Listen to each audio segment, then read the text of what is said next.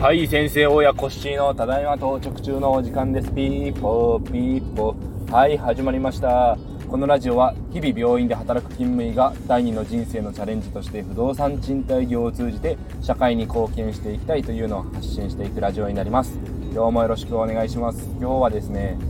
広島の方から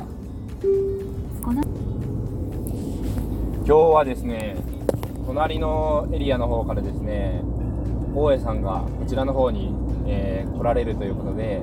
一緒にお時間を合わせてご一緒させてもらう予定となっております、えー、その大家さんとのつながりはですね重要な会議で、えーと、別のエリアで、えー、不動産賃貸業されているんですけども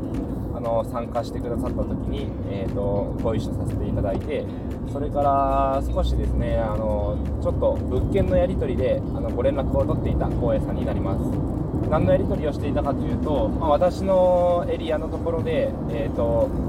そあの今回来られる大家さんがですねあのアパートを手掛けていきたいというところで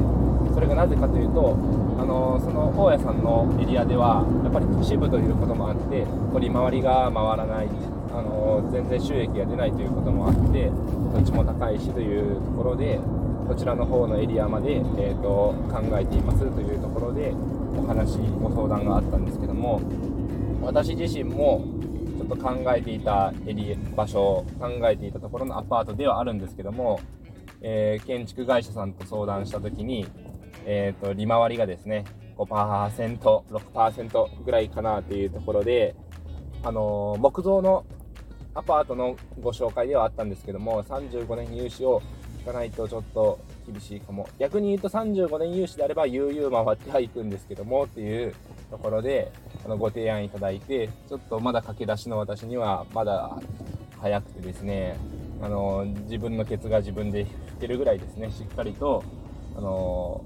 経営の体制を整えてから余裕が出てきて、そういうのにも手がけたいなと思ったんですけど、さすがに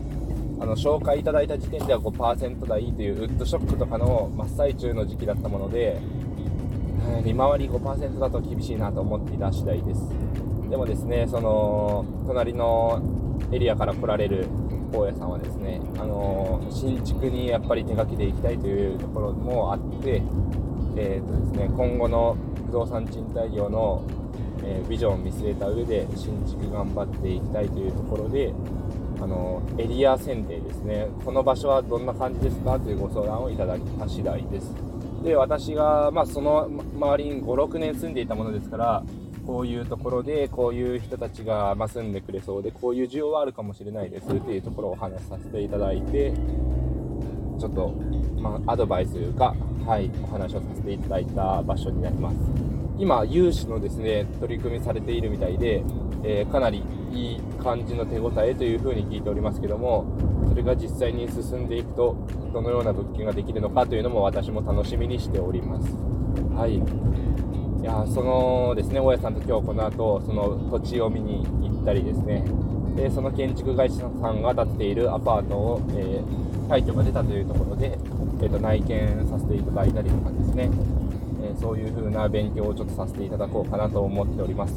そして私の今リフォームを終えたばかりの、え入居募集しているアパートも見学したいですというふうに言ってくださったのでご案内して、えー、1部屋だけは、えー、リフォームをしていないお部屋があるものですからそのビフォーアフターというかですねそれも見ていただいてこんな感じになりましたと、えー、ご意見いただこうかなと思っておりますそしたらまた自分も成長できるんではないかなと思っているのでえー、今日の対談の後の収録もまた撮っていきたいと思います。それでは皆さん、今日も頑張っていきましょう。バイバイ。